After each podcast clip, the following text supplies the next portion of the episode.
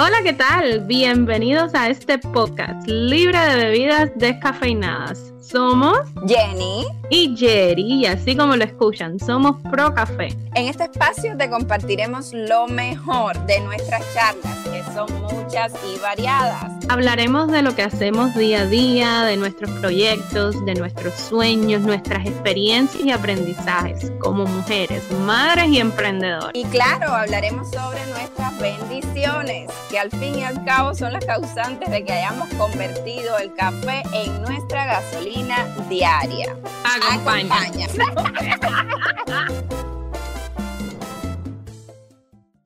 Hola Yeri, ¿cómo estás? Hola, corazón, ¿cómo vamos? Todo bien, cuéntame, ¿cómo está la cosa? La cosa está, la cosa está bien. bueno, sí. Bueno, sí, pero ya, ya uno ha aprendido a lidiar con esa araña. Así mismo, así mismo. Pero, pero dime tú, cuéntame algo tú, ¿qué hay de nuevo? Mira, quiero contarte hoy una historia. Tú siempre eres la que sales contando anécdotas. Bueno, hoy me toca a mí. Adivina qué. Anthony, Anthony. Creo que fue hace eh, dos días y me vas a matar porque no te lo había comentado, pero estamos tan así como que tratando de que lo repite y lo repite y lo repite y uno está como emocionado. No te lo puedo creer. ya dijo una oración, pero que nos ha dejado impresionados. Sí, salimos eh, el viernes por la mañana a hacer unas cosas y él se queda con, con Yuri en el carro y yo salgo a gestionar algo. Y pasa una mujer y él le dice em, al padre, mamá, mamá, y Yuri le dice, esa no es mamá. Y adivina qué repitió él. Esa no es mamá, pero con todas las letras, alto y claro. Ay, corazón. Y cada vez que veo una mujer cuando lo saca a pasear, todo, cada vez que una mujer le dice papá, esa no es mamá. bueno, él está seguro. pero está muy seguro, sí, de que esa no es mamá. Yo me quedé fría cuando yo miré, Yuri me dice, adivina que ya nuestro hijo habla y no lo sabemos. Digo, de verdad, o sea, porque dice muchas palabras, pero aisladas, no frases completas todavía.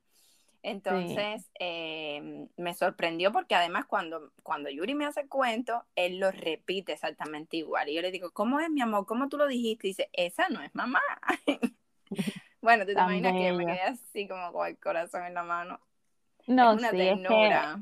Es que, es mucha ternura. Mira, tú sabes lo que Sebas dice ahora a todas las berries. Mira cómo él dice. Eh, en vez de strawberry, él dice strawberry. Ay, Dios mío. Entonces, sí, quiere, quiere strawberry, quiere blueberry, quiere raspberry, todo es así. ¿Y cómo puede decir tanta R con B junta? Yo no sé, yo no sé, pero él, él hace la palabra un poco más compleja de lo que verdaderamente es. Sí, qué pero, y yo lo estaba celebrando anoche y se lo estaba diciendo a mi mamá y mi mamá me dice, sí, pero a los niños no se les puede repetir las palabras mal porque, yo no, se les tiene que... Y yo no le hablo con ñoñería Sebas, yo siempre le hablo bien. Pero yo digo, pero es que yo no quiero que él pierda eso, yo quiero que, toda la, vida. yo sé, pero mira lo que es eso y lo que es el chi, ah, yo no quiero que él pierda eso, eso va a ser una puñalada en el corazón el día que lo pierda. Yo sé, te entiendo. Cuando él me cuando ya no, cuando me digas sí, mamá, y no chi, oh, es, duro, es, duro, es, duro, Y bueno, entrando en calor. Sí, que vamos a hablar de un tema mm, duro hoy también. Vamos a hablar de un tema duro. Pónganse los cinturones porque este capítulo promete. Les aconsejo a todas las que nos escuchan cuando están un poco distraídas, qué sé yo, que, eh, que se sienten y se tomen una tacita de café con nosotras porque eh, vamos a hablar de un tema heavy. Bien. Eh, sí, el capítulo pasado, estábamos hablando del episodio pasado, en el capítulo anterior, estábamos hablando. Estaba hablando de que em, de la autoestima, principalmente de nuestros hijos, de cómo como, como, padres, cómo podemos fortalecer la autoestima en, nuestro, en nuestras criaturas para que crezcan bien. Y eh, Jenny y yo hablando dijimos, sí, pero es que aquí falta, eh, falta un punto importante. Eh, y falta el punto de la autoestima ya cuando uno es adulto. Porque Jenny decía que la autoestima no es ni alta ni baja. La autoestima es tener un nivel de autoestima saludable, es lo que, lo que uno anhela y lo que uno espera. Porque por situaciones de la vida, la autoestima te va a cambiar. Todos alguna vez en nuestras vidas hemos tenido la autoestima golpeada por alguna razón, ya sea por, por dejarnos llevar por, por comentarios de otras personas, eh, o por acciones que influyen en la manera en cómo nos sentimos con nosotros mismos, por nuestras creencias, por nuestro aspecto físico, Jenny, o por lo que nos impone a diario la sociedad, que sabemos que la sociedad eh, muchas veces no está alineada con, nuestra manera de pensar y eso también influye en nuestro nivel de autoestima. Así que de eso vamos a hablar yo, ah, de eso vamos a hablar ahora. Estoy con la dislexia, pero a full. Así que este capítulo promete. Eh, menos mal que por lo menos la dislexia nunca te ha mediado la autoestima.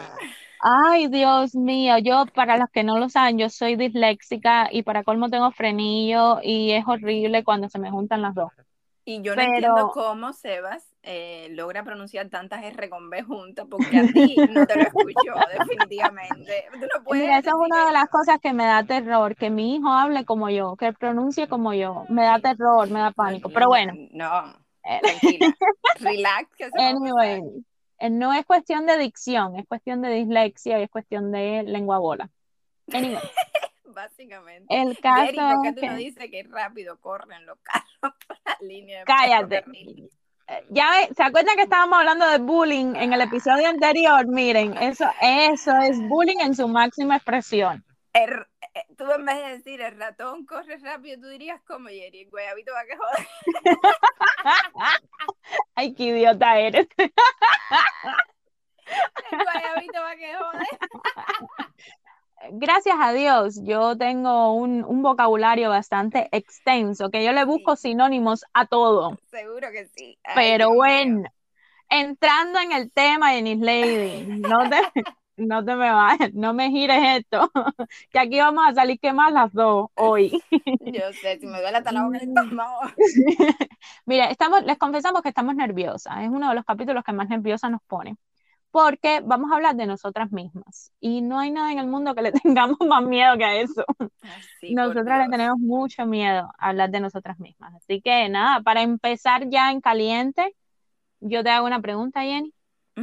Eh, ¿Cuáles han sido esos momentos? Eh, porque me imagino que todas tenemos varios momentos en nuestras vidas eh, donde tú has sentido que tu autoestima se ha visto afectada o afeitada como dicen por ahí. bueno, mira, eh, yo he tenido muchísimos momentos en que la autoestima se me ha visto afectada, no afectadísima, por el subsuelo. Pero debo confesar que ha sido siempre por una sola causa. Porque ha habido otras causas que quizás como que me hacen ponerme, como decimos aquí, un poquito down, pero me recupero rápido, logro subir los niveles rápido. Pero este tema en específico a mí me mata. Me cuesta un poquito hablarlo, no lo voy a negar. Y es el tema del peso. El tema mm. del peso. Y voy a hacer un poco de historia para que la gente entienda. Porque tú sabes la historia, Eri, pero la voy a contar.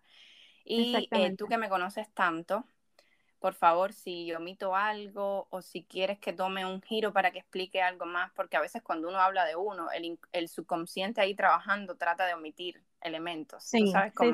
Por favor. Porque, duele. No, miren, vamos a hacer, antes de que tú continúes, y yo como siempre interrumpiendo, pero vamos a hacer un disclaimer. Aquí estamos hablando tú y yo y, no hay, eh, nosotras nos conocemos muy bien y sabemos exactamente lo que la otra quiere decir solamente con mirar, no tiene ni que, ni que decir una palabra. Nosotras sabemos nuestras historias y nosotras, si, si nos escuchan que nos interrumpimos o que alguna se queda callada y la otra salta, es precisamente porque estamos, eh, estamos eh, nos lanzamos al rescate de la otra. Exacto. Así que eh, este episodio va a ser un poco eh, sentimental, pero, pero lo vamos a hacer. ¿Verdad que sí, Jenny? Lo vamos a hacer. Claro que sí. Y además es necesario, Jenny, porque no somos las únicas que podemos atravesar estas cosas. Muchísimas otras mujeres allá afuera pueden estar pasando lo mismo. Entonces, sí, eh, nada, allá voy. El tema del peso. Yo siempre fui eh, una niña con un peso muy saludable. No estaba dentro de ni las flaquitas ni las gorditas. Digamos que en Cuba era envueltica en carne. ¿Te acuerdas del término ese? Fuertecita. fuertecita, envueltica en carne. Así eh, durante mi adolescencia hasta que yo me sentía muy bien con mi peso. Yo me sentía muy, muy, muy, pero cuando digo bien era muy bien. Yo me miraba al espejo y yo, yo estaba enamorada de mí misma. Y no en ese sentido egocéntrico o narcisista, sino que yo estaba conforme con, con, lo que veía, me gustaba lo que veía. Cuando me ponía una ropa, cuando me ponía el uniforme, con todo, con todo. Eh, cuando yo tenía alrededor de, de, 17 para 18 años, cuando ya estaba entrando en 12 grados, para que tengan una idea más o menos, eh, yo me enfermé de los riñones. Yo tuve una bacteria en los riñones que literalmente me consumió. Me consumió al punto que yo pesaba alrededor de 120 libras y yo en menos de tres meses perdí 20 libras llegué a pesar 100 libras. Lo que más dolía era que las personas se asombraban, pero se asombraban con muy poco tacto. Cuando las personas me veían, me decían, pero ¿qué te pasa? Tú estás enferma, qué flaca estás, ¿cómo llegaste a ese punto? O sea, unos comentarios que yo entiendo. Era de asombrarse, créanme que era de asombrarse. Cuando yo estaba en 12 grado, yo me estaba preparando para las pruebas de ingreso a la universidad. Y en un punto, mi familia y yo pensamos, sí, porque, porque no detectamos rápido lo que estaba pasando, por eso llegué a perder tantas libras. En un punto creíamos que era el estrés, yo estudiaba muchísimo, yo me dedicaba completamente a esos exámenes de ingreso y, y, y sí, había un punto de estrés ahí y nosotros le empezamos a achacar el resultado de tanta pérdida de peso al estrés. Nosotros teníamos un médico, amigo íntimo de la familia, que un día llega a la casa un médico que en gloria esté porque falleció, un amigo entrañable de mi papá y un excelente médico además. Un día llega a la casa y cuando me ve, habla con mi papá y le dice, ¿qué está pasando con Jenny? Y mi papá le dice, bueno, ya nosotros estamos un poco asustados y te quería comentar eso, pero ella está involucrada en el tema de las pruebas y ha bajado muchísimo de peso, está muy estresada. Y el médico, con ojos de médico al fin, le dice, eso no es solo por estrés, y nada más de mirarme, tú sabes que ellos, los médicos te abren los ojos y te observan la parte esta de los ojos, a ver el color, a ver todo. Le digo, no, no, no, no, no. Mañana mismo, desde temprano, vas para allá al hospital, yo voy a estar ahí y le vamos a hacer chequeo general y análisis de todo. Resultado, yo tenía una bacteria aguda, bacteria fuerte en los riñones que me tomó años quitar. Yo estuve con tratamientos, eh, de pastillas, yo estuve con cambios de pastilla por un tiempo y vuelve a cambiar de pastilla, o sea, fueron tratamientos de menos a más hasta terminar con sueros. Yo tenía que ir y ponerme suero todos los días durante muchísimo tiempo, porque la bacteria estaba alojada en el riñón de una manera que no lograba irse, no lograba limpiarme. Entonces, así estuve em, por más de un año con esa bacteria. Eh, ya les digo que eh, la última vez que yo recuerdo haberme pesado, pesaba 100 libras y desde ahí nunca más me pesé, nunca más subí a la pesa, nunca más porque no podía ver ese número, yo no podía ver ese número.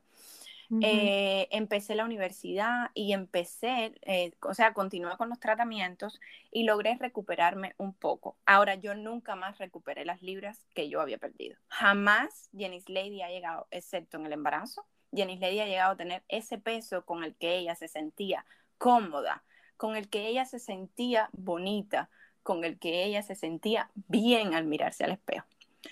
Los bajones de autoestima que tuve fueron horribles. Gracias a Dios siempre he tenido, siempre lo digo, el apoyo de mis padres. Cuando aquello ya yo estaba con eh, mi esposo, mi esposo y yo llevamos un montón de años. Desde, que, desde los dinosaurios, Exactamente. Estamos juntos. Y la verdad, sin el apoyo de ellos, yo no sé qué hubiese pasado. Yo iba, yo iba a la escuela, yo, a mí la etapa del preuniversitario me encantaba, me encantaba, yo, yo, yo me sentía tan bien, a mí siempre me ha gustado la escuela, desde el día uno que yo entré en preescolar, yo amé la escuela, a mí me gustaba, Jerry está ahí, em, y yo le hice de cierta manera hasta rechazo a ir a la escuela, no porque no quería estudiar, yo me comía los libros, las libretas, yo, pero yo no quería verme expuesta en público. Fíjense a qué nivel estuve yo. Esto estoy tratando de decirlo de manera coherente y sin llorar.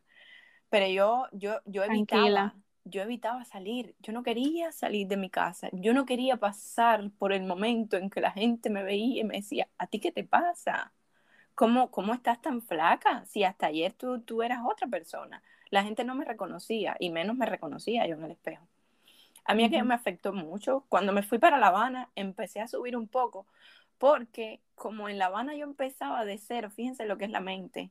Cuando yo estaba en mi pueblo, yo me sentía tan incómoda, todos me conocían, todos, todos habían visto la Jenny Lady de antes y la de Jenny Lady de ahora. Cuando yo me fui para La Habana, empezaba de cero ya me conocían así. Hay muchas personas que ahora no, ni siquiera se logran imaginar a la Jenny Lady que yo describo, porque me conocieron en ese punto. Entonces yo me sentía mejor. Cuando yo em, estaba en primer año de la carrera, en segundo año de la carrera, empezamos a hacer una serie de ejercicios físicos, eh, eh, hacíamos educación física, pero, pero enfocada en las áreas en que cada uno tenía como problemas. Por ejemplo, si yo padecía la espalda, pues a mí me tocaba área terapéutica y, y, nada, y yo empecé a recuperarme. La bacteria finalmente se fue después de tanto trabajo y entre segundo año la carrera y tercer año yo me empecé a recuperar. Nunca llegué a ese peso ideal para mí y en el que yo me sentía bien y saludable de 120, pero más o menos unas 115, a veces bajaba a 110. Cuando llegó la tesis, igualmente bajé de peso. Yo soy una persona que cuando está viviendo momentos de estrés, enseguida le ataca el estómago. Estrés para mí es igual a estómago con dolor, eh, inapetencia, no como absolutamente nada. O sea, el estrés para mí es estómago al cero, no como nada. Y eso, por supuesto, me hace bajar de peso. Entonces, ¿qué les puedo decir? Mi vida desde los 18 años hasta los 30 que voy a cumplir ha sido una montaña rusa con el peso. Yo he tenido que estar con un sub y baja horrible. Ustedes lo mismo me pueden ver con unas libras de más, que al mes me ven con unas libras de menos. Eh, después descubrimos que esa misma bacteria pudo haber tenido un efecto en la absorción del hierro y entonces tuve que tomar muchos suplementos de hierro. Ha sido horroroso, ha sido horroroso. Cada vez que yo subo de peso unas libras, les voy a decir algo, mi autoestima oscila con mi peso. Cuando mi peso sube, mi autoestima está bien. Cuando mi peso baja, mi autoestima empieza a verse afectada. A mí no me gusta estar flaca y he estado la mitad de mi vida flaca. O sea, ya se pueden imaginar. No hay cosa que a mí me afecte más en este mundo en cuestiones de autoestima que mi peso. Cuando estaba en, el proceso de, la tesis también bajé muchísimo, muchísimo de peso. Después me volví a recuperar. Cuando mi esposo se fue de Cuba, estuvimos un año separados. Ese año yo bajé tanto, tanto, tanto también. Y nada, ¿qué les puedo decir? Eso ha sido un sub y baja constante. Llegó el embarazo. Jenny Lady llegó al embarazo con 107 libras, se pueden imaginar. Y yo empecé a coger libra y coger libra y coger libra. Y mientras casi todas las mujeres lo que menos les gusta del embarazo es coger libras, eso era la parte que más amaba yo de mi embarazo. Yo me sentía hermosa en el embarazo. Y sí, señores, yo tengo un trauma con eso, yo lo tengo que reconocer. Yo me sentía hermosa. Yo le decía, Gerani, ¿tú te acuerdas? ¿Tú te acuerdas cuando yo empecé a ganar libras? ¿Cómo yo me sentía de feliz? Yo parecía un papalote, yo a mí nada me estorbaba. Yo pasé mis primeros tres meses de embarazo horrible, en un hueco tema hormonal insoportable, depresión horrible. Pero yo salí de ahí rápido, enseguida me recuperé y después pasé el resto de mi embarazo, que yo le decía ayer, y yo me siento como si fuese un globo, flotando todo el tiempo. Sí, ella estaba high. No, yo estaba... Tal pareciera que estaba en marihuanada, estaba happy. Exactamente, yo me pasé todo mi embarazo muerta de risa y contenta. Nada, a mí todo, eh, todo era, todo me resbalaba, como decimos en Cuba. Yo me la pasé muy bien. Cuando di a luz, señores, fíjense a qué punto que a mí no me afectó, pero en lo absoluto, las libras que te deja el parto. Mi ay, odio mi cuerpo posparto, yo amaba mi cuerpo posparto. No me interesaba que si una estría por aquí, que si un no sé qué por allá, a mí no me interesa eso de mi cuerpo. Fíjense, se los digo con toda sinceridad, porque si vamos a hablar de sinceridad, ya me estoy desnudando. A mí esas partes no me interesan, no me interesan en lo absoluto. A mí me interesa la parte de cuán cuánto peso tengo, cuántos huesos se me ven en el cuerpo. Eso es lo que a mí me interesa. Y cuando yo empecé a perder peso y a perder peso y a perder peso, ya yo empecé a sentirme mal de nuevo. Yo di seis meses de lactancia materna exclusiva. Jerry, si me quieres interrumpir en algún momento, siéntete en confianza. Sí, Jenny, mira, precisamente te iba a, te iba a decir que pararas un momento porque em, quiero llevar la, historia de las dos a la par. Eh, por mi parte, por mi parte, yo quiero contar que también el peso ha sido uno de los factores que, más ha influido en mi autoestima también. Pero porque para mí, para mí preocuparme por el peso, eso es un tema relativamente nuevo. Es un problema con, eh, que yo no he podido resolver, obviamente, pero, pero es un problema nuevo, es algo con lo que yo no había lidiado antes. Y, entonces, em, como todo lo nuevo, uno está tratando de acostumbrarse, pero a la misma vez es como que no me quiero acostumbrar a esto, quiero cambiarlo. Yo les he contado a ustedes en algunas ocasiones que, eh, que yo sufrí eh, durante mi adolescencia de anorexia.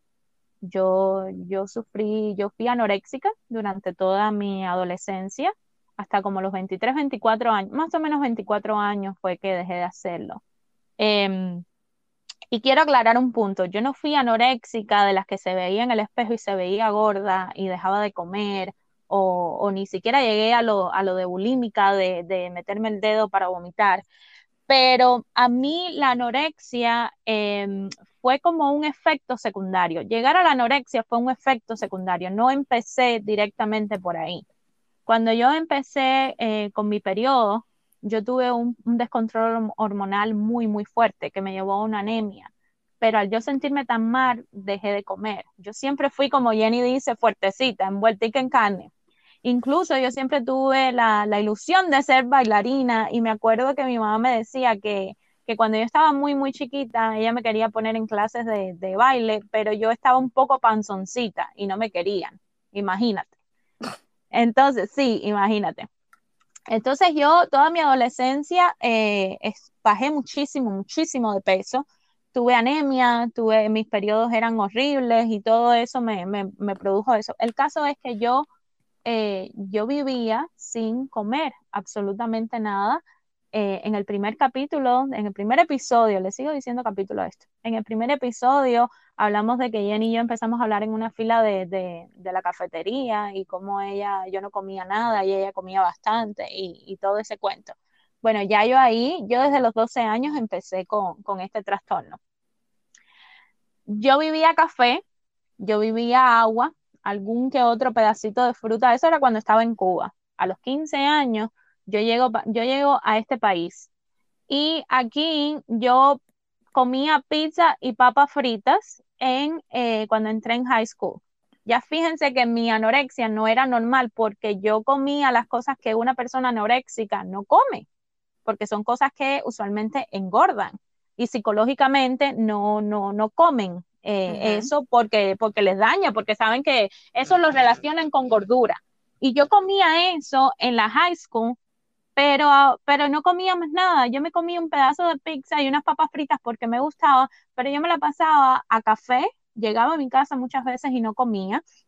Yo llegué a este país y yo pesaba 98 libras con 15 años, 98 libritas.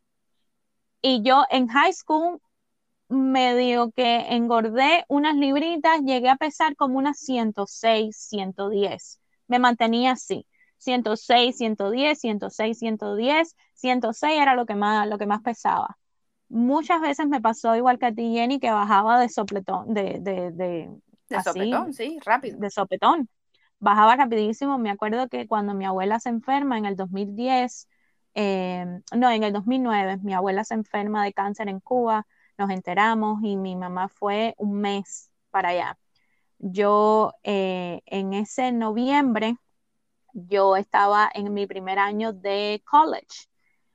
Y imagínate, como es la universidad, que uno se va acostumbrando a una nueva rutina y que tienes tantas cosas por hacer. Y yo me quedé un mes sola en mi casa con mi mamá y mi papá, les ayudaba con la comida, con las cosas de la casa y eso, y llevaba a la par mis estudios. Y yo en ese mes bajé 20 libras, 20 libras, Jenny, en ese mes. Cuando, sin, sin darme cuenta, cuando mi mamá regresó que mi mamá me vio y para colmo me había cortado el cabello, se empezaba a usar el bob y me había cortado bastante el cabello. Y cuando mi mamá regresó, que me vio lo física que yo estaba y con ese cabello corto, yo era otra persona. Otra persona. Mi mamá está a cargo de conciencia le dio y todo, porque imagínate, ella, esta muchacha se me enfermó. Y entonces así así estuve durante todo el resto de la adolescencia, después en los, en los años, los primeros años de, de los 20, estuve así y yo siempre fui la flaca. Yo siempre fui la flaca para acá, la flaca para allá. Yo me ponía los mismos jeans año tras año. Yo me ponía las mismas blusitas año tras año. Sabemos que aquí uno tiene para escoger y la ropa no se la pone, imagínate, y en Chicago uno se pone la ropa por temporada. Lo que te la ponen son que dos meses. Y yo me ponía lo mismo porque yo no cambiaba de talla. Yo no cambiaba de talla. Y yo vivía en la universidad a café cuando me iba a trabajar a café, llegaba a la casa y muchas veces no comía, le decía a mi mamá que ya había comido y no comía porque no tenía apetito, porque mientras menos comía, más cerrado estaba el estómago, menos me provocaba comer. Pero sabes qué, Jenny, a diferencia tuya, yo estaba conforme. A mí me gustaba verme en el espejo así, sin nada, con mi cinturita de avispa, sin muchos senos, mi, mi, trasero normalito, mis paticas flacas, chiquiticas, pero sabes que a mí me gustaba verme así porque era, eh, yo estaba conforme con mi cuerpo. Yo eh, me decían flaca y, y, ojo, mucha gente se molestaba conmigo porque me veía, eh, me veía comer. A, ti te decían, no, pero qué, qué flaca estás. A mí me veían comer lo que yo comía cuando comía, que era un pedazo de pizza o una papa frita o qué sé yo, o el café con la leche que más calorías tuviera. Y me decían, pero ay, tú estás tan flaca y mira lo que comes. Se molestaban como si eso dependiera de mí. Bueno, no lo quiero decir así, pero sí se molestaba. Y muchas veces me decía, ay, pero es que estás flaca. Y tú sabes, cuando te dicen el flaca con las demasiadas ah, esa, es como que... Eh, sí, pero sabes que a mí eso me resbalaba. a mí eso me resbalaba porque... yo le decía, ¿sabes qué? Lo principal, yo puede que pese 100 libras en este momento, pero yo estoy contenta Exacto. Yo, estoy, yo estoy conforme con como, sí estoy flaca, pero ¿sabes qué? Soy la flaca. Soy la flaca, soy el perchero. Soy el percherito. Yo tenía mi estómago, yo siempre fui de estómago plano. Y eso a mí me gustaba porque ella decía, mientras tenga mi cinturita y mi estómago plano, yo a mí no me interesa. Muchas cosas me quedaban anchas. A mí la, la, talla S me quedaba ancha porque yo era muy finita de, de, de, arriba y me quedaba ancha en las tiendas. Me acuerdo, ¿tú te acuerdas la primera vez que yo fui a Cuba, y que fui con unas camisitas que eran extra, extra small? Dos y me quedaban, me quedaban entalladitas, me quedaban perfectas. Yo, yo finalmente encontré mi talla para arriba. Para abajo era un poquito más, pero para arriba siempre mi mamá tenía que acomodarme la, la, la XS. Había siempre un, un, poquito que mi mamá le tenía que coger por, por los lados, porque yo era de cinturita eh, bastante estrecha. Así estuve yo. Y eso me gustaba. la diferencia de que a mí me disgustaba eso. Así estaba yo. Exacto. pero, mira, pero mira, mira lo que llegamos. Mira lo que llegamos. Sufríamos de lo mismo, pero lo veíamos de manera diferente. Y es ahí donde se ve el efecto que tiene eh, esas cosas en la autoestima de uno. A mí eso me gustaba, a mí eso me, me, me tenía tranquila. ¿Sabes qué fue? ¿Cuál fue mi problema con el peso? Cuando yo me embaracé cuando yo me embaracé, yo estaba en un peso, en el peso que yo tenía que estar. Yo pesaba unas 115 libras cuando yo me embaracé. Ese para mi tamaño, 115, 120, es mi peso ideal. Y yo estaba bien, yo estaba perfecta. Cuando yo me embaracé, que empiezo a tener mi barriguita y todo, yo estaba feliz también porque yo me sentía bonita empezaron las caderas a ancharse más, empezó la barriguita a crecer redondita. Mucha gente en mi trabajo me decía, es que tú de espaldas no pareces embarazada, por lo mismo de que tenía la cintura pronunciada, pero a mí me afectó mucho, muchísimo, cuando yo parí y cuando yo me quedé con esas libras de más y cuando mi cuerpo, mi metabolismo ya no fueron los mismos. Eh, cuando ya yo esa habilidad que tenía para bajar tanto, para quemar tanta caloría, para bajar de peso, ya eh, para mí el embarazo fue un descontrol, el embarazo y la maternidad fue un descontrol hormonal tan fuerte. A eso súmale el estrés, a eso súmale que yo no dormí, yo no he dormido y el no dormir influye muchísimo en tu metabolismo y cómo tú eh, quemas tus calorías. No dormir te da panza Eso lo dicen los, los, los, eh, los especialistas. Eh, ¿Y cómo te sientes ahora, Jerry, con tu peso? Con tu peso, ¿cómo tú te sientes ahora? ¿Qué está pasando por tu mente ahora mismo?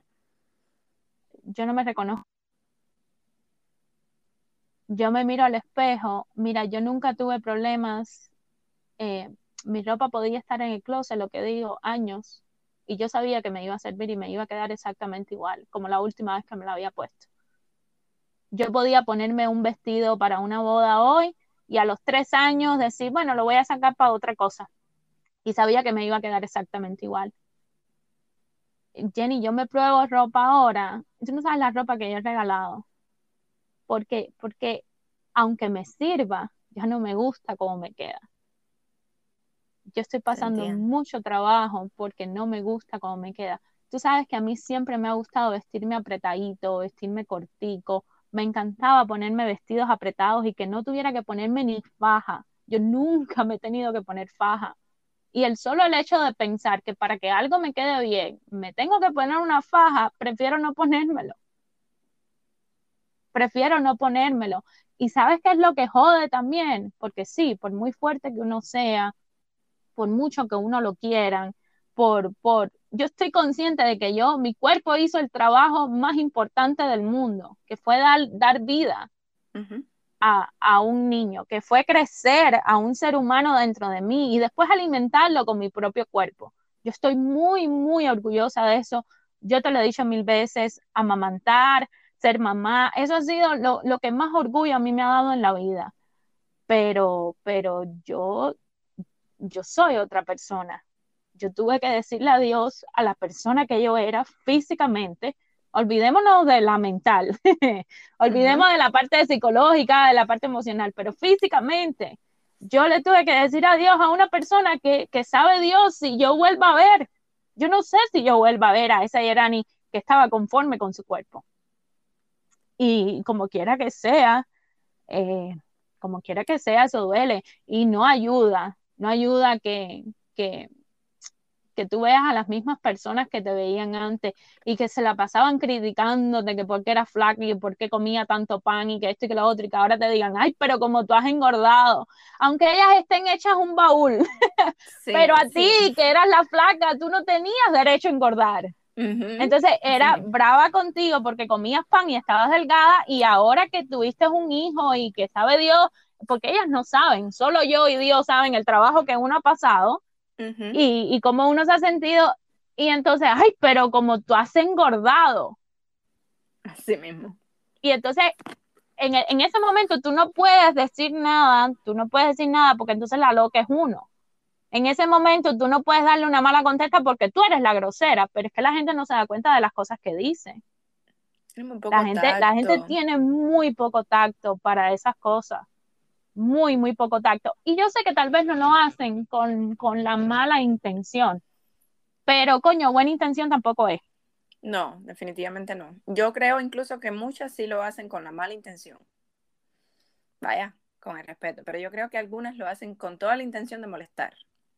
De molestar. A mí me han dicho, Jenny, a mí me han dicho de todo. A mí han ido a mi casa a llevarme cualquier cosa, eh, cuando yo recién parida, y yo, tú sabes que yo trataba de dormir un poco durante el día, cuando se se cansaba, porque yo no dormía nada, nada, nada. Y, y a mí me decían, em, ay, pero qué hinchada estás. Una vez vino alguien a mi casa, una vez vino alguien a mi casa a llevarme no sé qué, y yo estaba acabada de levantar, y, y yo siempre he sido de cara bastante redonda, que ahí vamos otra vez. Eh, eso es otro tema también, tocaremos ese punto y me acababa de levantar y estaba ya con los ojos bien chiquiticos porque yo no había dormido nada, sabe Dios en cuántas noches, y que yo abro la puerta y esa persona me diga, ay, pero qué hinchada estás. No. como que... No, no, no, que yo vaya a visitar a alguien y esa persona me diga, ay, pero como tú has engordado, mijita, pero mija, qué manera de engordar. Eso no se hace. yo sería, Jenny, yo sería incapaz de decirle eso a alguien. No, y yo, y yo. Yo, sería incapaz de decirle eso a alguien porque... la vida con, con ese, ese problema, yo, yo he aprendido a no emitir criterios con el tema eh, físico. Yo he aprendido a no Y menos a una mamá. Y menos a una madre. Y menos una madre pasa por tantas cosas que, que, a una mamá hay que tratarla, pero con, con, plumas, con pinzas, sí. Tú no sabes, tú no sabes por lo que ha pasado esa mamá para tú decirles esas cosas. El cuerpo postparto siempre es un tema complejo, un tema complejo porque además la madre, en el punto en que se siente tan mal, la sociedad llega y se siente con todo el derecho de criticarla, de juzgarla y de exigirle un tiempo récord para ponerse en forma. Es que mira, cuando estamos embarazadas, somos unas diosas. Nos tratan tú no Nos tratan, a mí me trataban, es una cosa, pero en el momento en que tú das a luz, todo cambia. Y te estoy hablando que es desde el momento en que tú das a luz.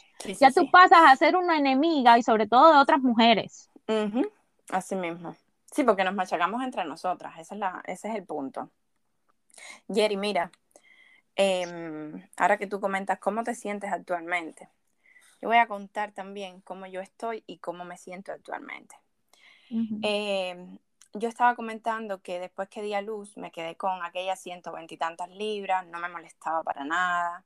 Yo amamanté durante seis meses de manera exclusiva y aún amamanto. Eh, durante todo este tiempo lo he hecho a libre demanda. Para mí amamantar, ay, yo creo que yo lo he dicho tanto que no quiero cansar a las personas. Para mí amamantar es lo más glorioso que yo he hecho en mi vida. Estamos en la misma página. Yo adoro amamantar. Más allá de que tenga mis días agotadas y que quisiera tener un respiro porque es normal. Yo adoro, adoro amamantar. Es algo que es algo que me siento orgullosa, sí. Yo me siento orgullosa y lo digo a toda voz de haberme preparado para tener una lactancia lo suficientemente exitosa como la he tenido. Y cuando yo empecé cuando pasaron esos seis meses de lactancia materna exclusiva, eh, para nadie es un secreto que amamantar quema unas, unas 500 a 700 calorías extras diarias cuando tu cuerpo produce un litro de leche. O sea, por cada litro de leche que tu cuerpo produce, estas son estadísticas eh, estudiadas, tu cuerpo quema alrededor de unas 500 a 700 calorías. Entonces, como yo eh, había quedado con ese peso, yo empecé a bajar de peso, pero normal, no me veía tan mal. Claro, fue paulatino. Después que terminé la libre eh, los, los primeros seis meses, todavía estaba en un peso razonable, pero cuando mi niño cumplió el año, ya yo estaba eh, de nuevo en ese peso que no me gustaba. Hace un año atrás, no, yo creo que antes, no, te miento, eso fue antes de mi hijo cumplir el año, porque agrégale, mira, una persona que llegó al embarazo bastante delgada como yo. Una persona que ya tenía un historial de sub y baja de peso horrible. Una persona que está amamantando, está quemando unas calorías como ir al gym por horas. Una persona que además, porque esto no lo había mencionado, tiene un metabolismo altamente acelerado. O sea, mi metabolismo es de, dale, ya, te quemé las calorías que te comiste. Es muy acelerado. Entonces yo llevaba un ritmo de amamantar a libre demanda y yo nunca he sido de comer demasiado. A mí, por ejemplo, si algo me gusta, yo puedo darme el atracón, como decimos en Cuba, pero yo no soy del pitirreo e incluso cuando yo estoy en casa, a mí a veces se me olvida hasta merendar. Vaya, para que tengas una idea. Y una tú eres de caldero. Sí, yo soy del, del, desayuno después que me quedé embarazada, porque antes del embarazo yo ni desayunaba, del almuerzo y la comida, pero esas meriendas, yo me como una frutita y ya. Entonces, aquí quiero hacer un llamado de atención a todas las mamis que están amamantando. Ojo con su alimentación, porque lo que es saludable para muchos, para una mami que amamanta no lo es. No podemos bajar calorías no podemos estar buscando cuáles son los mejores alimentos del mundo, pero que se ajustan a un metabolismo quizás más lento o que se ajustan a una persona que quiere bajar de peso o que se ajustan a una persona que quiere mantener el peso. Ojo con eso, si tienen que ir a un nutricionista, vayan para que les cuenten las calorías exactas que tienen que consumir. ¿En qué punto estoy yo?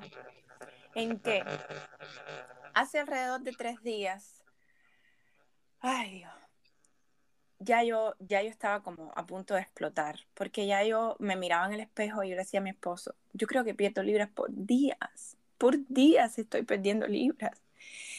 Y ya yo hace un año me hice un chequeo y estoy de salud perfecta. ¿Y saben qué es lo que me ha consumido más?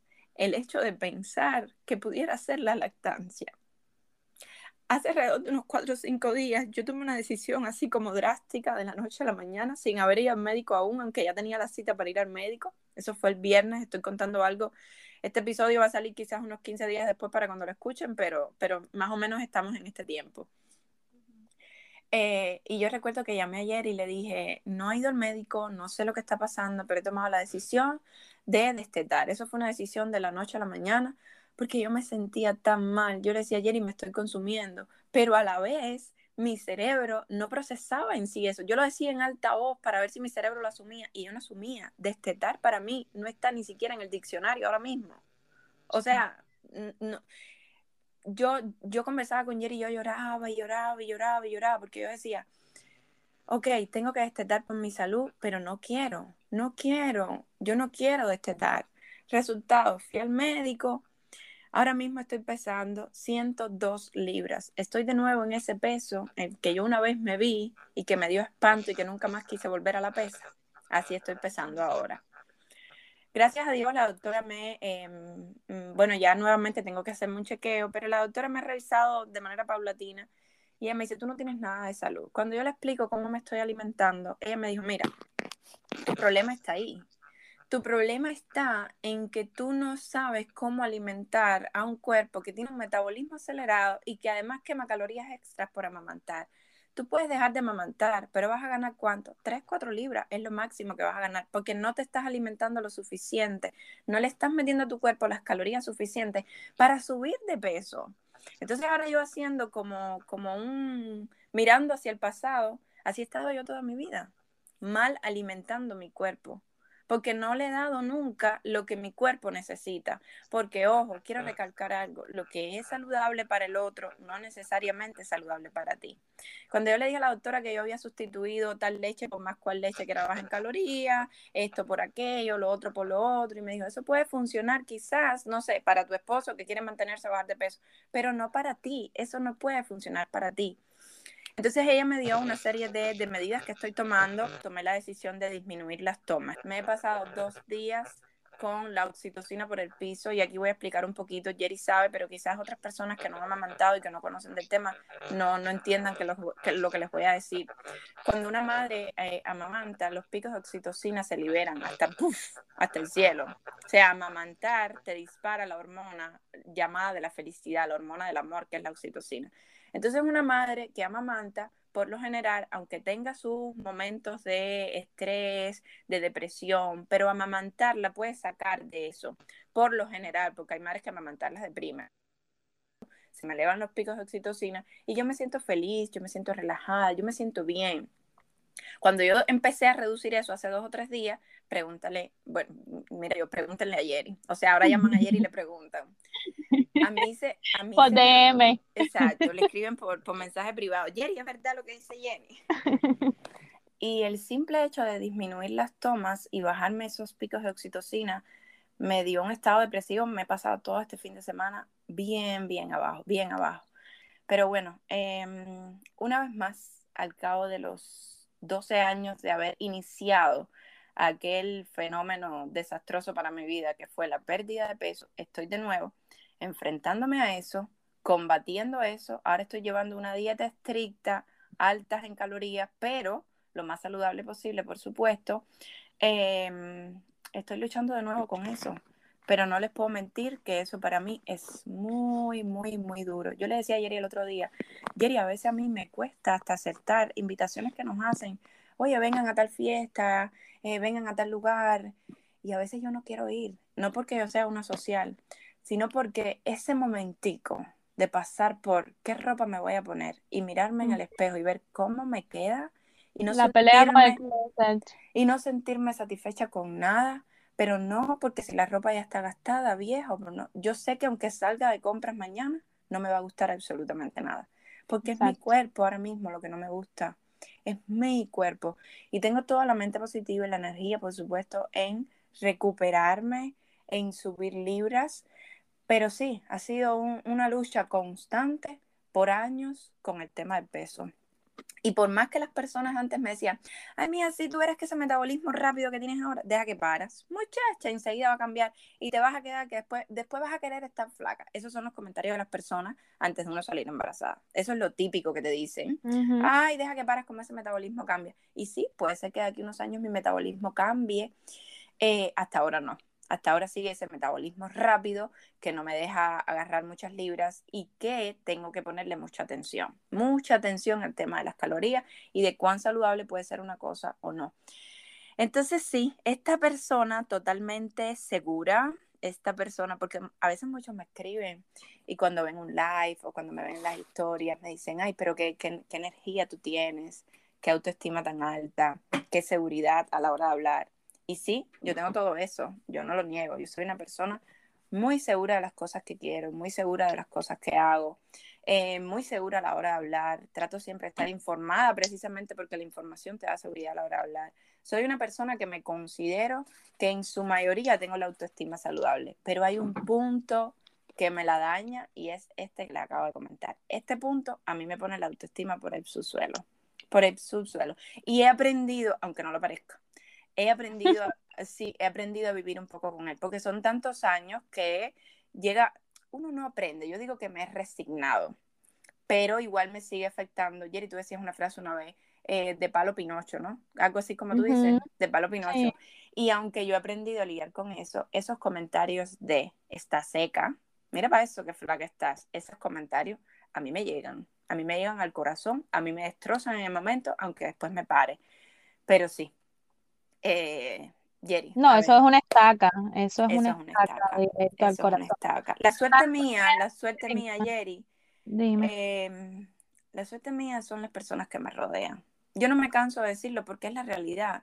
La suerte mía es mi esposo, que, que, me mire y me dice, por encima de todo, yo te amo. Y yo sé. Y yo le digo, yo sé que tú me amas. La que, la que no se ama físicamente en este momento soy yo y es lo peor. Y él lo entiende, pero él trata de darme todo su apoyo mis padres que siempre están ahí diciéndome, no importa, las libras se recuperan, la esencia está en ti y eso es lo que vale. La esencia está en, la buena madre que tú quieres ser, a tu hijo con esa pasión. La esencia está en que tú puedes lograr todo lo que te propongas, en cuanto al peso me refiero, pero, pero hay otras cosas que no son tan alcanzables y tú ya las tienes. O sea, ellos tratan como de poner en una balanza para darme ánimo. Y lo logran, lo logran muchas veces. Yo cuando hablo con mis padres siento como terapia. Cuando mi esposo me da toda su psicología, siento terapia. Y cuando después llamo a mi mejor amiga, ahí viene otra terapia. Entonces, eh, sí, yo siento que, que, cuando yo caigo en esos huecos de muy baja autoestima, lo que me salva son las personas que me rodean. Es muy bueno siempre tener a alguien que, que te escuche y que te entienda. Em, y sí, Ay, Jenny, pero sabes que por mucho que te digan, porque, porque a mí se la, me, pasaron diciendo, eh, se la pasaron diciéndome que está flaca, flaca, flaca, flaca, flaca, pero como yo estaba contenta con lo flaca que era, pues no me afectaba, no lo tomaba, exacto, pero, pero sí cuando uno no está contento como, como uno se ve y para colmo, eh, alguien más te lo recuerda, eh, es, una estaca al corazón. A mí, me, me pasa decirle gracias, yo no tengo espejo en mi casa. Exacto, exacto, exacto. Es como que a mí, a mí, a mí sí, a mí me dan ganas de decírmelo también, de, decírselo también. Eh, tú sabes cómo yo soy, a mí me pican la lengua y no tienen para cuándo acabar. Y yo me he visto una que otra vez eh, eh, porque me dice, como estás engordada, ay no, es que me puse la ropa, me puse la ropa de cuando tenía 10 años, entonces me queda apretada. Eh, porque, porque sí, porque para burlarse de mí, yo, coño, para burlarse de mí, yo, no voy a permitir que nadie más lo haga, pero como quiera que sea, eh, duele, sí como duele. Quiera que, como quiera que sea, duele. Y a mí, aparte del peso, me pasa con, con, con otra cosa también. Cuéntanos un poquito, Jerry. ¿Quieres hablar de eso o quieres, por ejemplo, dejarlo? Quiero hablar de eso, pero quiero hablar de eso, pero no sé cómo. Eh, y mira, te estabas diciendo algo. Eh, yo dije que para mí esto del problema del peso es relativamente nuevo y entonces, tú sabes, estoy tomando eh, cartas en el asunto, estoy tratando de que no sea una cosa, no me quiero acostumbrar a esto, quiero cambiarlo, no me quiero acostumbrar a mi nuevo yo, no físicamente quiero cambiarlo y ya tomé la decisión. Pero ¿qué pasa cuando esas cosas tú no las puedes cambiar y has lidiado con eso toda la vida y aún así no sabes, aún así no sabes cómo, eh, cómo enfrentarlo? Y, tú dijiste, no, ya yo he aprendido a lidiar un poco con eso, pero es que, es que a veces no valen los años, a veces no vale eh, el, que te, el que tú sepas que eso no se puede cambiar. Eh, te el dolor está, el dolor está. El dolor está. Y, yo, al igual que tú, he crecido con, eh, yo hablaba en el capítulo pasado, que mi hermano me dio tanto palo que, me ayudó muchísimo a crear una coraza y una autoestima. Y siempre fui que la y siempre fue esa rebeldía también que la, opinión de los demás a mí no me importaba pero ok vamos a hacerle un poquito de historia. Eh, yo Jenny sabe que yo con este tema me trabo muchísimo más de lo normal porque es muy difícil. exacto es muy muy difícil. Yo nací eh, les estoy hablando de una condición de nacimiento. Yo nací con una linfangiomatosis y no, no es un parásito, no es un virus, no es, no es, no es nada de eso. Eh, la infangiomatosis es una condición un poco rara, no es muy común, eh, solo para personas así extra mega especiales como yo eh, les pasa. Existen los angiomas, los angiomas son como unos quistes, a veces tienen, a veces son quistes o a veces son como unas bolas, unas pelotas, una, uno, unas, em, como uno, si fueran unos fibromas también, pero a veces tienen líquido adentro, a veces son quistosos, que le pueden salir a las personas en ciertos lugares, en cualquier lugar del cuerpo. Ahora, yo tengo uno de esos, pero yo lo tengo en el sistema linfático. El sistema linfático es eh, todas esas glándulas que tenemos en el cuello, eh, las glándulas que tenemos en, la boca también, las glándulas que tenemos en nuestras eh, zonas genitales, nuestra zona pélvica, las que tenemos en las axilas. Todo eso, y el sistema linfático más bien es lo que drena eh, todo el líquido en tu cuerpo. Incluso cuando uno tiene, cuando uno tiene una gripa o algo que te dicen que tienes que em, tomar mucho líquido, no quiero entrar mucho en la medicina porque no, pero más o menos lo que sé, tienes que tomar mucho líquido para ayudar a ese sistema linfático a limpiar ese virus de tu cuerpo también. ¿Entiendes? Entonces yo nací con una de mis glándulas del cuello inflamada. Eh, como yo era muy, muy gordita y no tenía casi ni cuello, mis padres se dieron cuenta como a los meses de yo haber nacido, de que eh, se me veía un lado de la cara un poco más abultado. Me llevaron, yo nací en San Cristóbal, me llevaron para el hospital de San Cristóbal, ahí mismo eh, automáticamente me remitieron para el William Soler, que es un pediátrico de La Habana y yo me estuve atendiendo en Cuba, exacto. Y yo me estuve atendiendo, eh, me estuve atendiendo toda mi vida en Cuba en el William Soler. En el William Soler, yo estaba en, en una sala, mi sala quedaba como en el séptimo piso, yo creo. Y el séptimo piso del William Soler es, es algo de terror, porque ahí se enfocan mucho en niños que tienen muchas malformaciones genéticas. Lo mío cuenta como una malformación genética. Todos tenemos mutaciones en nuestros genes para ser las personas que somos, pero cuando hay una mala mutación, eh, ocurren estos fenómenos de cosas que no, eh, que no deberían pasar y pasan. ¿Qué es lo complicado de lo que tengo yo? Que eh, como son glándulas del cuello y una está inflamada, yo lo que tengo es un quiste, una glándula se, se está quistosa, pero estaba más inflamada que las demás y no hacía la función que tenía que hacer. Entonces, es como si yo tuviera un tumor en, vez de esa glándula. Pero en la zona del cuello, eh, donde está, hay muchas venitas que pasan a la cara y pasan a, la cabeza. Y son muchas venitas que son, eh, es como una red de venas que son muy importantes.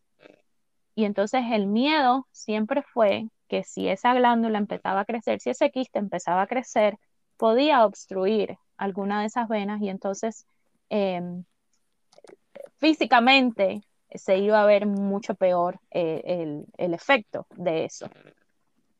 Yo siempre, debido a eso, he tenido un lado de la cara mucho más abultado que el otro. Ahora mucha gente va a caer en cuenta porque siempre me ven con el cabello suelto, siempre me ven que mis fotos, eh, vayan a mi perfil y van a ver que todas mis fotos son exactamente de un solo perfil. Yo siempre, siempre, siempre me he tapado la cara eh, por ese complejo que tengo, porque no solamente la cara, es que mi oreja es diferente porque como tengo ese, el sistema linfático obstruido por esa, en esa parte, nada drena bien. Entonces yo desde el cuello, desde el cachete, desde, desde, desde la parte de adelante del cuello y la parte de atrás, mi oreja es diferente. Mi canal del oído, todos esos problemas que yo he tenido con el oído, que a veces se lo he dicho en las redes y todo, las infecciones de oído que siempre he tenido, se me rompió el tímpano del oído, todo eso es porque mi canal del oído está también obstruido. O sea, es un problema de todo mi lado derecho de la cara hasta, hasta la parte del cuello. Cuando yo tenía 14 meses de nacida, que toda la vida yo lo estuve diciendo, 14 meses, 14 meses, y me pensaba que era un niño muy grande. Yo dejé de destetar a Sebas con 14 meses y era una cosita de gente. Y yo con 14 meses me enfrenté a mi primera cirugía. Eh, una cirugía donde mis padres sufrieron mucho porque era pleno periodo especial, año 1994. Eh, no, mentira, año 1992 fue mi primera cirugía. Eh, estábamos en pleno periodo especial, mis padres estaban, mi mamá siempre dice que era mi, eh, que era mi papá, mi mamá en la autopista para tratar de ir a La Habana y tres varas de hambre. Ella siempre me dice eso y a mí me da risa, pero me da dolor también, porque ahora que soy mamá, me doy cuenta de lo, de lo mucho que ellos habrán sufrido y con otro hijo de, de seis años, ellos, eh, lo mucho que habrán sufrido con, con ese problema. Eh, a mí me operaron con 14 meses y me hicieron una cirugía horrible. Me picaron el cuello, la cara. Y lo único que me pudieron sacar, Jenny, fue una mínima cosita de esa glándula. Una, ¿Por qué? Por lo mismo, porque hay muchas, muchas venas y tienen que tratar de separar esas venas para tratar de sacarme la glándula hicieron esa primera operación, incluso se me infectó y todo, porque yo tengo la piel, siempre he tenido la piel muy delicada, la herida se me infectó, pasaron miles de trabajos, mi mamá se pasó unos 15 días en el hospital, que ella estaba igual que tú, ni que ni comía, por nada, muerta de flaca también, imagínate tener un niño en esas condiciones. No me lo quiero ni imaginar. Entonces yo, la cirugía en sí no era gran problema. El problema era que me tenían que abrir, eh, anestesia general, un niño tan chiquito, y para al final sacarme un poquito nada más y que me quedara igual o peor, peor porque me quedé, me quedé con una cicatriz. Entonces yo aprendí toda mi vida, desde que yo tengo uso de razón, yo estoy tapando mi cara, sí, porque físicamente se ve más, más gordita, pero también porque tengo una cicatriz que es horrible entre el cuello y la cara una cicatriz que es, es, físicamente se ve mucho. Entonces, a los tres años decidieron, en, decidieron operarme otra vez porque estaba un poco ya más, más madurita y quisieron abrirme otra vez, imagínense. Me volvieron a abrir en la misma cicatriz y para colmo me hicieron como tipo un drenaje y me hicieron otra cicatriz abajo, cosa de que no se me infectara. Lo mismo me sacaron dos o tres pedacitos porque definitivamente no podían sacármelo. Toda la vida yo me la pasé yendo y viniendo y eran viajes a La Habana y eran eh, eh, siempre pendiente de que, no, de que no me creciera y todo eso. Yo siento que yo estaba contenta cuando yo estaba delgada porque cuando yo bajaba de peso, por muy redondita que se me viera la cara, bajaba también. ¿entiendes? Hasta que agarraba una gripe o algo y como es el sistema linfático, enseguida yo sabía que yo te iba a tener gripe unos días antes porque a mí la cara me empezaba a doler, me empezaba a incomodar, me empezaba a crecer y con eso pues mi autoestima para el piso. ¿Cuántas veces te he llamado yo, Jenny, a decirte que estoy enferma y, y, no llorando porque estoy enferma, sino porque en esos días tengo la cara mucho más inflamada? Incluso ayer, y recuerdo cuando yo estaba en Cuba aún, que yo te mandaba unos medicamentos cubanos para que tú pudieras eh, tomar aquí porque se te inflamaba en algunos periodos de mucho invierno. Y recuerdo nuestras conversaciones por correo cuando me llamabas.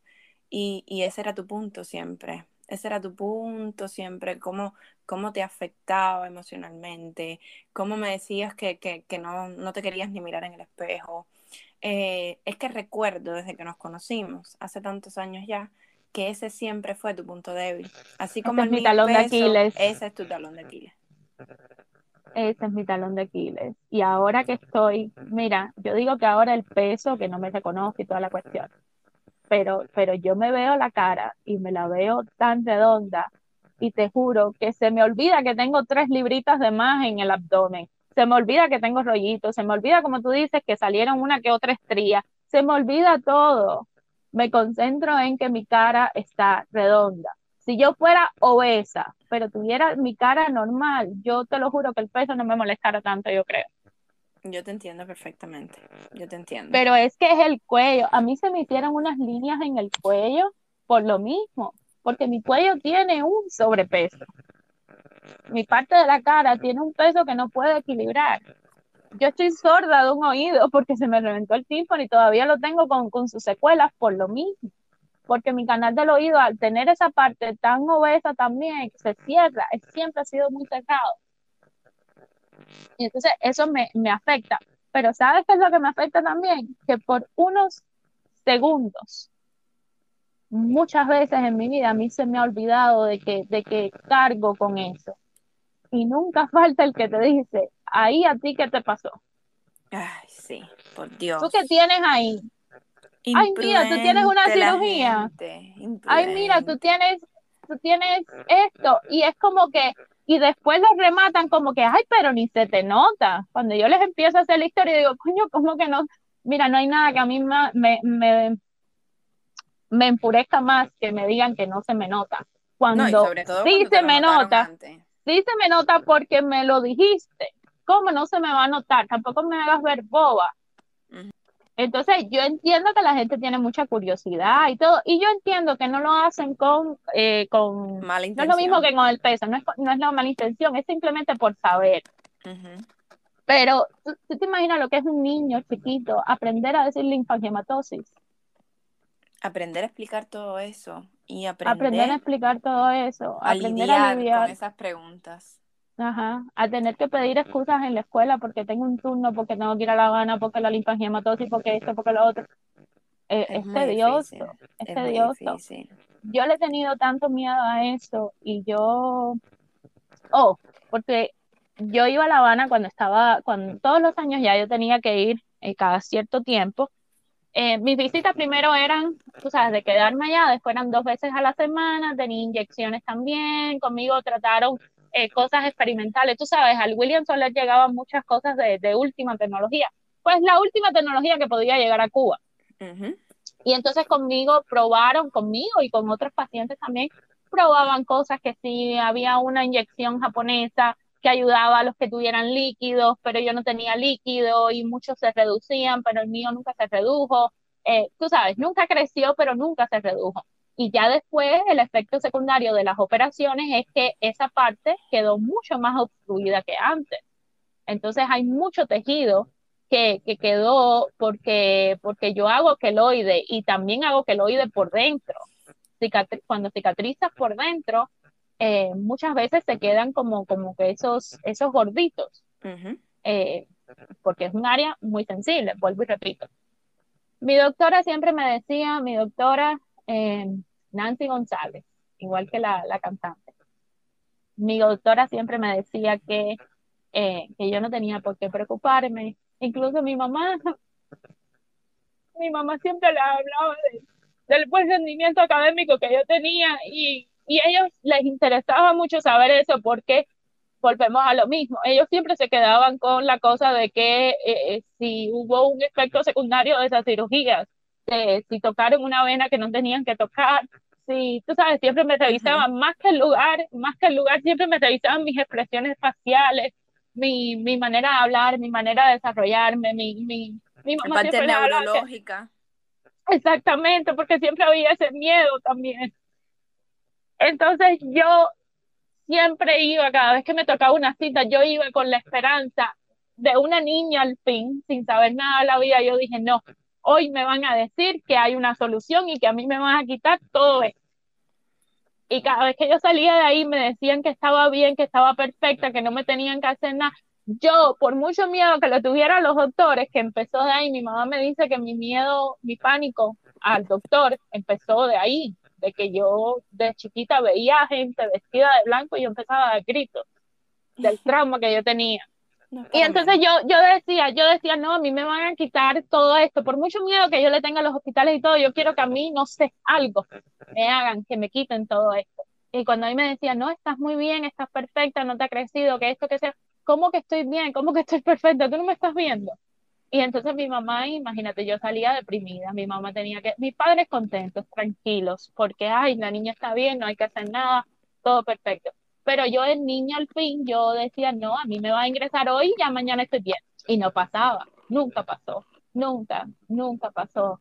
Eh, se habló de cirugía estética, pero volvemos a lo mismo, es, es muy complicado, porque es reconstrucción es reconstrucción de oreja, es, es un lugar muy sensible, está en juego todas las... Me imagino que con la tecnología que hay ahora, eh, algún loco se atreva, pero también es mucho billete, porque no es algo que atenta contra mi salud, eh, por lo menos por ahora. Siempre hay la posibilidad de que eso se desarrolle, pero hasta ahora no me ha pasado. Es benigno, no es una cosa, no, no es un tumor maligno, pero está en un mal lugar. Y nada, hasta ahora lo que más ha afectado es es mi, autoestima. mi autoestima. Y yo creo que por eso también yo he tratado de imponerme y, de, de, la mayoría de las veces decir esto no va a poder conmigo y tener como que la autoestima más alta que nadie, pero, pero cuando, me, cuando, cuando me lo veo, cuando me lo noto, cuando me lo toco, imagínate que yo a mi esposo hoy en día a veces no lo dejo ni que me acaricie, ni que me bese, ni nada. Mi niño, Jenny, Sebas a veces me toca la cara y a veces me toca la cicatriz y yo le quito la mano. Es muy difícil. Y, y, y estamos aquí, estamos aquí hablando de estas cosas, estamos conscientes de que hay muchos más problemas en el mundo. Eh, peores. Pero saben que esto, mucho peores, mucho peores mucho peores. Mira, mis padres sí lidiaron con todo eso, con una niña que tenía que estar hospitalizada y todo eso, pero mis padres salieron con una, una, una niña saludable, una niña que hizo su vida. Hay muchos padres que no pudieron hacer eso. Hay muchos padres en el William Tolet que perdieron sus niños. Y hay muchos padres que están lidiando con cosas mucho peores que las que con las que lidiaron mis padres. Yo he podido tener una vida plena, yo soy mamá ahora, yo he vivido como, como una persona totalmente normal, pero, pero son nuestros problemas. Y la gente que nos escucha, que nos quiere conocer, estos son nuestros problemas, estos son nuestras patas cojas, estos son nuestras, nuestros talones de Aquiles. Estas son las cosas que le llegan al corazón, a Jenny y a Yerani y a Jerry. Y y nada, son nuestros problemas y es válido sentirse mal y es válido hablar de ellos. Jerry, y yo siento que también es importante hablarlo porque hay muchas personas allá afuera, como yo decía al inicio, que se van a sentir identificadas con temas de autoestima, que a veces eh, creen que son ellos solo los que están pasando por esos problemas. Y no, hay muchas otras personas que también vivimos eso.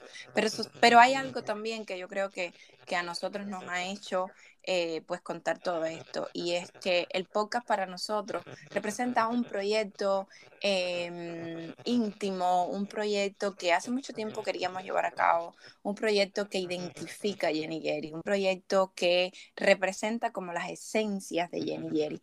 Y eh, por esa misma razón, este, este episodio viene a ser como nuestra propia terapia. O sea, Jenny y Jerry se están dando terapia aquí, una con la otra, pero lo estamos poniendo al aire para que, para que nos conozcas un poco más y, y bueno, también aceptamos todo tipo de, de, comentarios, como siempre, todo tipo de historias. Eh, lo que estamos abogando es, no porque se sientan robles, no abogamos porque las personas, sí, no, hay que tener autoestima alta, alta, alta todo el tiempo. Sí, ni que fuera un ejercicio. No, eso no va a pasar, seamos realistas, la autoestima sube y baja. Lo que sí, lo que sí recomendamos es que seamos conscientes, porque en la medida en que tú eres consciente de algo, logras tomar medidas. Exactamente, que sepas exactamente qué es lo que hace que tu autoestima baje. Para que, para que aprendas a lidiar con él. Para que aprendas. De la mejor manera que puedas. Exactamente. Y si, si necesitas terapia, está bien. Si necesitas apoyo, está bien. No pasa nada. No te quedes cerrado en tu eh, autoestima baja, no te crees, no, te pongas en una burbuja impenetrable, porque ya lleva problemas de depresión profunda, de otro tipo de cuestiones que ya son un poco más difíciles de solucionar. Por eso, autoestima saludable, desde nuestro punto de vista, no es tener la autoestima en el techo, sino que en la mayoría de las cuestiones tú tengas la autoestima alta, pero que sepas identificar, como decía ayer, ese punto clave que te baja la autoestima, pero en la misma medida tengas las herramientas para por lo menos sobrellevarlo. Sobrellevarlo, exactamente, sobrellevarlo, porque si es un problema que, que te va a afectar de, de, vez en mes, como decía Ricardo Jona, pues de, de, vez en mes tú tienes que acudir a esas herramientas que tú has aprendido para saber, saber que hoy pasó, mañana puede que me sienta igual, pero pasado ya no. Exacto. Exactamente. Y que busques una persona, una persona que, que, que, te escuche, que te, que te apoye, porque cuando uno se desahoga, uno definitivamente mejora. Exacto. Esto nos está ayudando. Eh, yo le decía a Jenny que, que, cada vez que nosotros hablamos de, de temas así, eh, yo siento como que me quito un peso encima. Así mismo. Eh, no solo porque lo estoy hablando con ella, porque en, realidad es las conversaciones de nosotras se basan en eso, se basan en que eh, nos sentimos mal y hablamos por largo y tendido y colgamos y ya nos sentimos un poco mejor, porque por lo menos nos desahogamos, por lo menos le expresamos a alguien, dijimos en alta voz lo que nos molesta. Y, Exactamente. Y nada, ahora nos estamos arriesgando a poner esto al aire, pero yo sé que yo sé que va a ser acogido de la mejor manera, ¿verdad que sí? Yo también lo sé, yo también lo sé. Gracias a Dios eh, estamos teniendo aceptación y no lo digo con, con, con ego, ¿no? Sino con, con, todo el cariño y con toda la humildad de que las personas que lo están escuchando se nos acerquen a decir lo que les gusta, eh, cuánto esperan nuestro episodio los miércoles y eso nos llena de muchísima satisfacción. Nos dicen temas, nos proponen temas y nos encanta, nos encanta que nos propongan temas. Así mismo es. Bueno, Jerry y yo tenemos el teléfono con 4% de batería, así que eh, es hora de levantar la batería del teléfono, así como es hora de levantar la autoestima. La autoestima. Eh, ya nos hemos dado terapia, ahora a seguir, a levantarse, que hay una vida que enfrentar allá afuera, unos hijos a los cuales darle amor y levantarles la autoestima también. Eh, un negocio que atender, familia, así que... Trabajo es lo que hay. Ah, no, de sobra. Así que lo que esperamos es eso, que les haya gustado, que, que hayan sentido también que esto pudiera ser terapia para ustedes. Y nada, nos hacemos escuchar en el próximo episodio, ¿verdad, ayer? Así mismo es. Muchísimas gracias a todos por su tiempo, muchísimas gracias por escucharnos. Eh, gracias. muchísimas gracias por los comentarios, por las cositas que nos ponen en, en las redes. Eh, ustedes nos dan la felicidad que eso da. Y, y nada, nos hacemos escuchar por caseros, cafeteros, caseros. Gracias. gracias, Jenny, mi corazón. gracias, mi vida. Estar ahí. Igualmente, tú lo sabes. Ok. Bye. Un besote. Bye.